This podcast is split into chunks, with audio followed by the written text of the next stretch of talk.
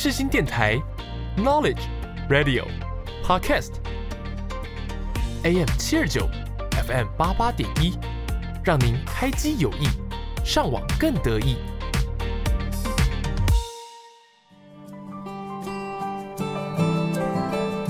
朋友问：社会心理学学什么？我们学了社会学，也学了心理学。朋友说：“那就是社会学加上心理学嘛。”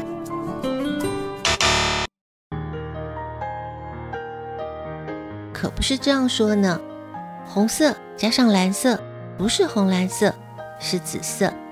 社会心理学也是如此，它有自己的角色和灵魂。如果你也好奇，在我们生活周遭发生的社会现象，也喜欢观察人们的行为表现，欢迎收听我的社会心理学习笔记，一起探索社会心理。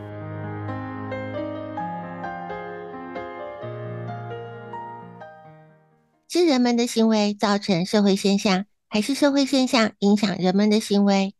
我认为社会心理学可以找到解答。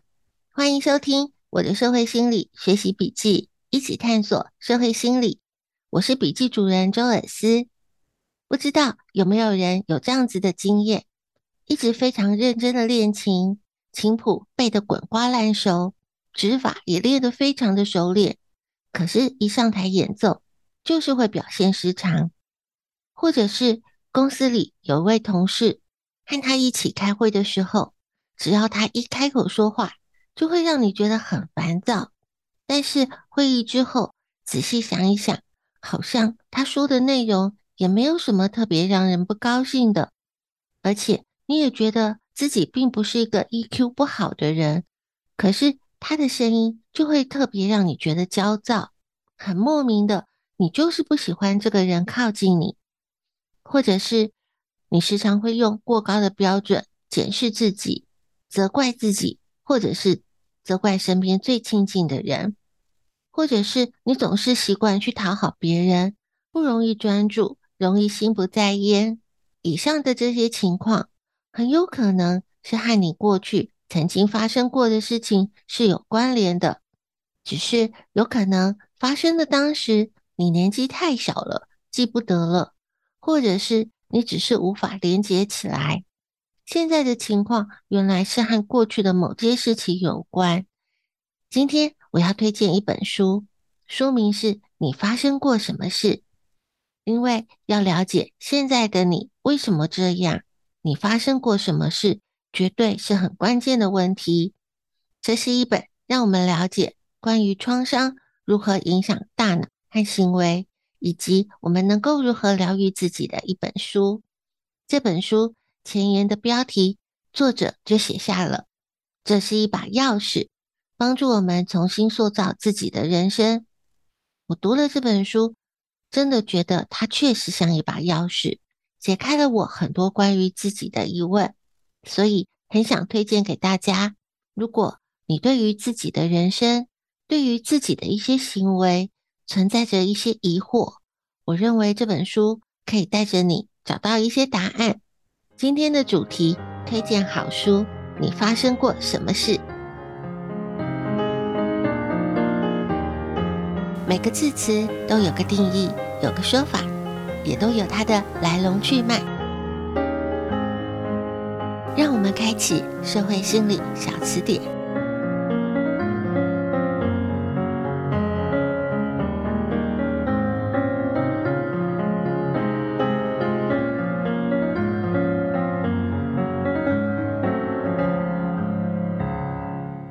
今天推荐好书，你发生过什么事？这本书是美国著名的脱口秀主持人欧普拉、儿童创伤专业的精神科医师培里医生共同的著作。他们两位是以对谈的方式讨论关于创伤复原和疗愈的主题。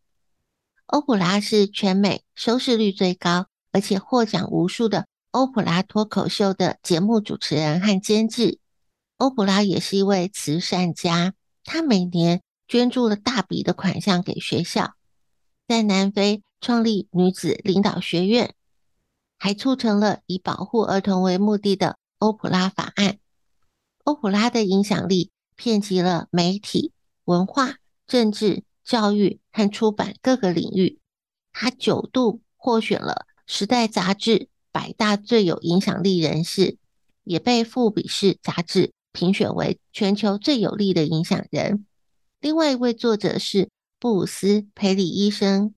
培里医生他是医学博士、儿童精神科医生、神经学家，也是神经序列网络机构的负责人，儿童创伤学院的资深研究员，以及芝加哥西北大学医学院的精神病学兼任教授。这本书，欧普拉是以自己小时候的受虐经验开始谈起。当然，并不是每个人小时候都受过虐待，但是我们每个人在成长的过程当中，或多或少都曾经经历过一些负面的经验。透过了欧普拉和精神医师培里医生的对谈，可以了解生命早期的经历，它如何在我们的大脑中作用，而且在长大成人之后。还影响着我们。我们可以试着去探索行为背后的原因，重新建立对自我价值的感受，进而帮助我们去理解他人，也能够重新塑造自己的人生。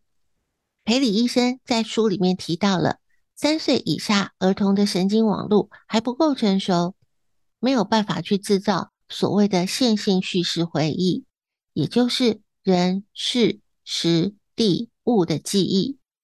可是，大脑比较下层的部位，其他的网络已经开始处理最早期的经验，而且随着产生变化，那些下层网络创造联想或记忆，因此会对幼年时期的创伤记忆储存方式造成了很大的影响。或许有朋友会想，三岁以前年纪那么小，说话可能都还不完整，哪会记得发生了什么事？大家如果有看过动画电影《神隐少女》当中，就有一句非常经典的话：“发生过的事不可能忘记，只是想不起来而已。”这还挺有根据的呢。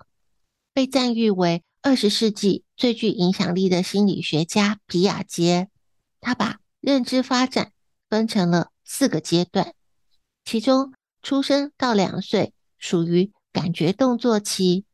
举例来说，婴幼儿会想知道这个喂我吃东西和照顾我的人是谁。这个时期，婴幼儿是透过了日常的经验来检验理论，例如说，把玩具从桌上往下推会发生什么事。实际操作的过程当中，就是一种验证。所以，当预期的事件确实发生了，就会对自己的理论加深信念；当预期的事情没有发生，就会修改自己的理论。心理社会发展理论创始人艾瑞克森教授，他认为每一个心理社会的力量都有它最具优势的特定发展时间。艾瑞克森教授他把人的发展分成八个阶段，其中从出生到一岁是发展出相信这个世界是安全的观感。如果父母对孩子的需求能够有一致的回应的时候，婴幼儿就会信任，并且觉得这个世界是安全的。父母或许无法总是在孩子跌倒的时候及时扶他们一把，或者是可能不小心喂食小孩子太烫的食物。这个时候，婴幼儿他就会学到不信任。而婴幼儿在信任和不信任之间取得平衡的时候，就会获得了希望。这个是让婴幼儿可以适度的敞开心胸。面对新的经验，同时又因为可能会产生不舒服或危险而小心翼翼，所以心理社会发展理论的研究当中认为，每一个个体在不同的年龄所遇到的冲突能解决的多好，对于未来成长后的行为有很大的影响。培里医生就在书里面提醒大家，如果我们能够觉察自己，或者是我们身旁的人。出现了一些可能相对异常，或者是有些难以理解的行为或反应的时候，我们该问的不是你有什么问题，而是你发生过什么事。欧普拉也在书里面特别说到，曾经发生在你身上的事，都能够成为你的力量。所有时间，所有时刻，你都在培养坚强。你发生过什么事？这本书透过了欧普拉和培里医生的对话，会让读者了解童年的经验对大脑神经、对人类造成的心理影响。裴里医生在对话当中提出了很多的案例，来帮助读者可以理解。在下一个段落，我们又一起来听听其中几个让我特别有感触的案例。继续我们今天的推荐好书，你发生过什么事？科学实验、实战案例，都是个小故事。一起打开《社会心理案例笔记》。在分享你发生过什么事这本书的案例之前，我想先和大家说说我们大脑的结构。或许有许多人都看过我们的大脑结构图，知道我们的大脑复杂又精细。我非常喜欢这本书里面培里医生用一个倒三角形来说明我们的大脑。培里医生把这个倒三角形分成了四层，我们可以把它想象成是四层的蛋糕，或者是四个楼层。这四个区域它是互相连接的，在最下方的第一层。是我们的脑干，它调节的是我们的体温、呼吸、心跳。再往上，第二层是我们的间脑，间是时间的间，间脑它负责我们的亢奋、睡眠、食欲、动作。再往上，第三层是边缘系统，它调节的是奖赏、回忆、情感连接、情绪。到了最上方的第四层。是皮质，皮质有人类最独特的功能：口语表达、语言、抽象思考、反省过去、展望未来，都在皮质层调节。很喜欢这个倒三角形，可以帮助我们更快速了解我们的大脑，它的一些主要的功能和作用。培里医生分享的第一个案例是一个韩战退伍军人。这个退伍军人的状况能够帮助我们了解，这分成了四个区域的大脑，它的作用。这位退伍军人是麦克，麦克有非常典型的创伤后压力症候群 （PTSD） 的症状。麦克深受焦虑、睡眠障碍、忧郁所苦，也因此他经常酗酒，导致了离婚和强制退休。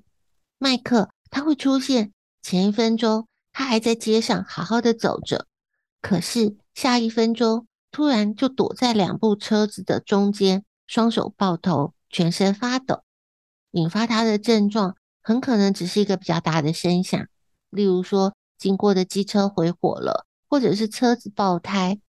麦克一听到接近于枪炮声比较大的声响，他整个人的状态就会像回到了寒战的战场上。这是。麦克的脑干，它储存了战场上的声音记忆，它启动了威胁压力反应，触发了保命的行为。因为脑干没有办法分辨时间，这也是当麦克回到了常态的生活，但是脑干反而变得适应不良了，必须要等到讯号传达到了位在第四层的皮质，它才能够分辨出真正的状况。麦克。才清醒地发现，现在的他已经不在战场上了。这也是培理医师在临床治疗上面看到，基本上任何的感官所输入的讯号，包括了视觉、听觉、嗅觉、味觉、触觉，都可能唤醒创伤记忆。在另一个小男孩和老师相处不好的案例里面。就是因为嗅觉所唤醒的创伤记忆造成的。老师在和小男孩的相处过程当中，老师并没有任何不当的言行，但是小男孩在老师的教导过程当中，不仅是刻意的疏远，甚至后来还发生了冲突。在培理医生他介入治疗中，发现了老师使用的古龙水和过去对小男孩施暴的父亲是相同的。当老师换掉了古龙水，和小男孩的相处互动就变正常了。这证实了小男孩和老师相处不好，是因为嗅觉他唤醒了小男孩的创伤记忆所造成的。这也是裴理医生强调探究过去发生了什么事的重要性。再不合理的行为，只要知道背后的原因，就会发现所有的行为都是有迹可循的。然后我们就有机会、有方法可以给予治疗。裴李医生还提到了，你发生过什么事当中，还有个很重要的面向是，你没发生过什么事，因为忽视。产生的伤害程度，它并不亚于创伤。在书里面，裴李医生就提到了一个案例。这个案例主角的名字叫做詹姆斯。他从三个月大开始，因为母亲没有办法照顾他，他就开始在外婆家、庇护中心、寄养家庭当中游走。长大之后，他出现了偏差行为，就是因为在成长的过程当中。一般孩童他会经历过的温柔关怀、很温暖的拥抱、安心的保证，在詹姆斯成长的过程当中没有发生过。他是在忽视之下长大的，他没有办法得到正常发展当中所需要的刺激，关键的能力就没有办法顺利的发展。所以，你没发生过什么事，也是必须重视的一个面向。当创伤的回忆被唤醒。每个人的反应都不一样，通常这是取决于创伤事件发生的当时你所受到的影响，影响多大，反应就有多大。当然，这当中还包括了生命历程当中其他的内在经验。我猜想正在收听节目的朋友们，可能大部分没有像以上几个案例那么重大的创伤经历，但是如果仔细的观察自己，多少。还是会有，例如说情绪起伏比较大，有时候会很莫名的容易生气、沮丧，或者是身旁的亲友可能因为一点小事就爆发生气、悲伤、沮丧的情绪。有没有什么方法可以缓解自己或是正在身旁的亲友的状况呢？裴李医生在书里面有提供一些方法，在下一个段落和大家分享。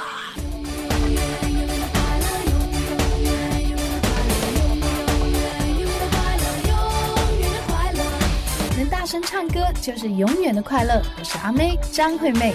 只想嗨嗨，I want to love me 坏坏，隐形的压力嗨嗨，什么都可以爱爱，都抱在怀里。你现在所收听的是世新广播电台 FM 八八点一 AM 七二九。Come on come on I love you tonight。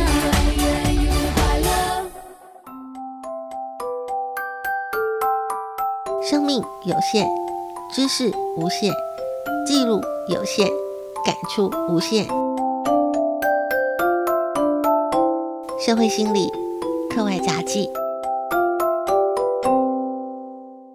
如果你有能力可以觉察自己突发的坏情绪，或者是正在身旁的亲朋好友出现了坏情绪，但是还不到失控的状态，裴理医生建议可以进行一些散步、来回踢球。投球，或者是画画着色，这些有节奏的活动，对于缓解坏情绪是很有帮助的。如果你正在和处于坏情绪当下的朋友相处，光是陪伴就是很好的。如果要说话，最好是用他们已经讲过的话，这样子的方式称为反应式倾听，然后陪伴他们从事散步、来回踢球这些有节奏的活动。对于缓解情绪是非常关键的。如果还是无法缓解坏情绪，建议还是要寻求专业的心理咨商，或者是身心科医生的协助。千万不要忽视心理健康，不要觉得去看身心科医生或是心理咨商师，觉得去和他们说说话哪会有什么用？有些人甚至觉得家丑不外扬，为什么要去和陌生人说心里面的事？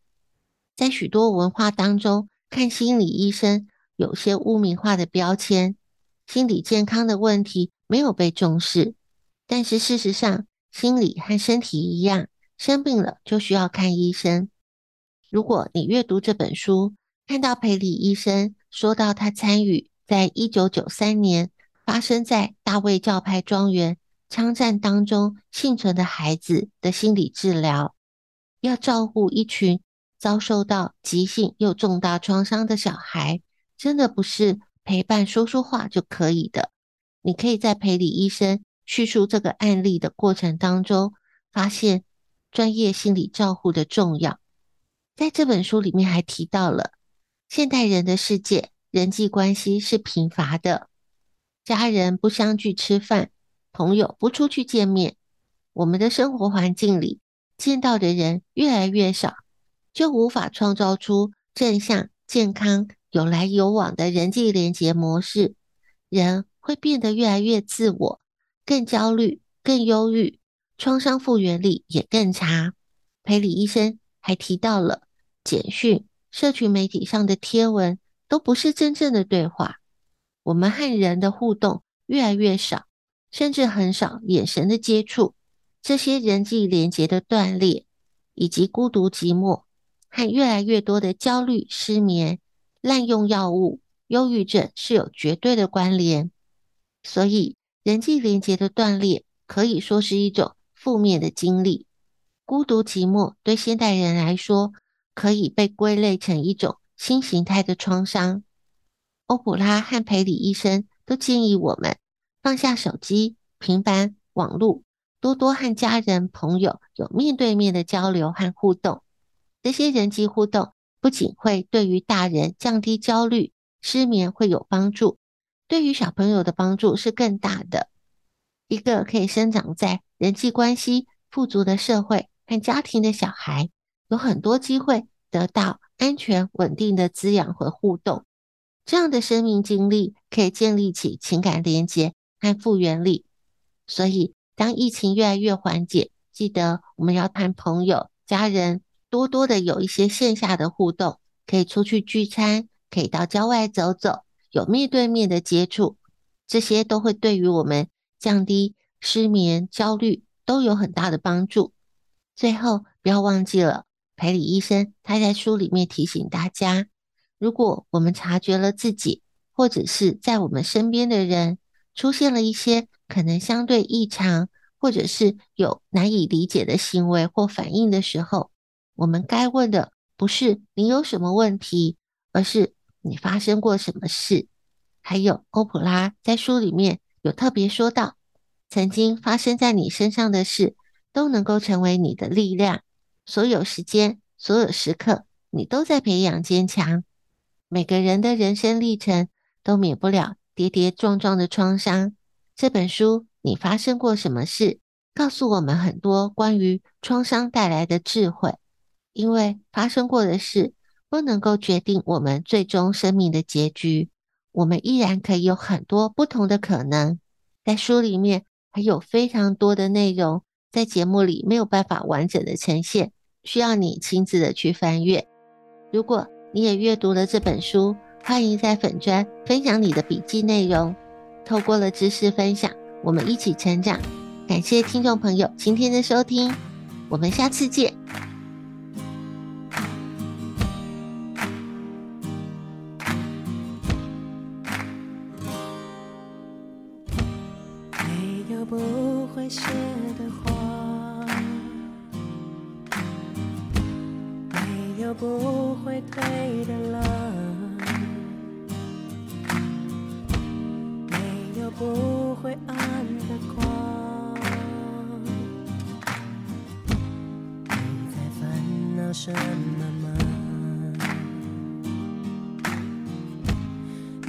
就不会淡的疤。没有不会好的伤。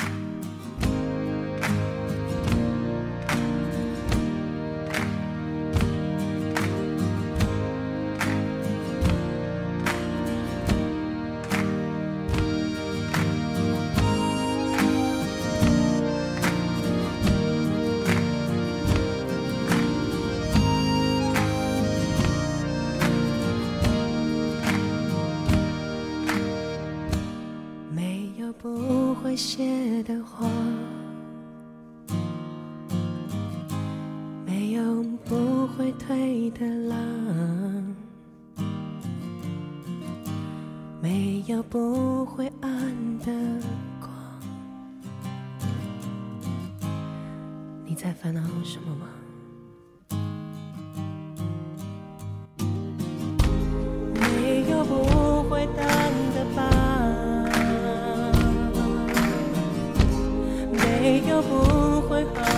sunshine.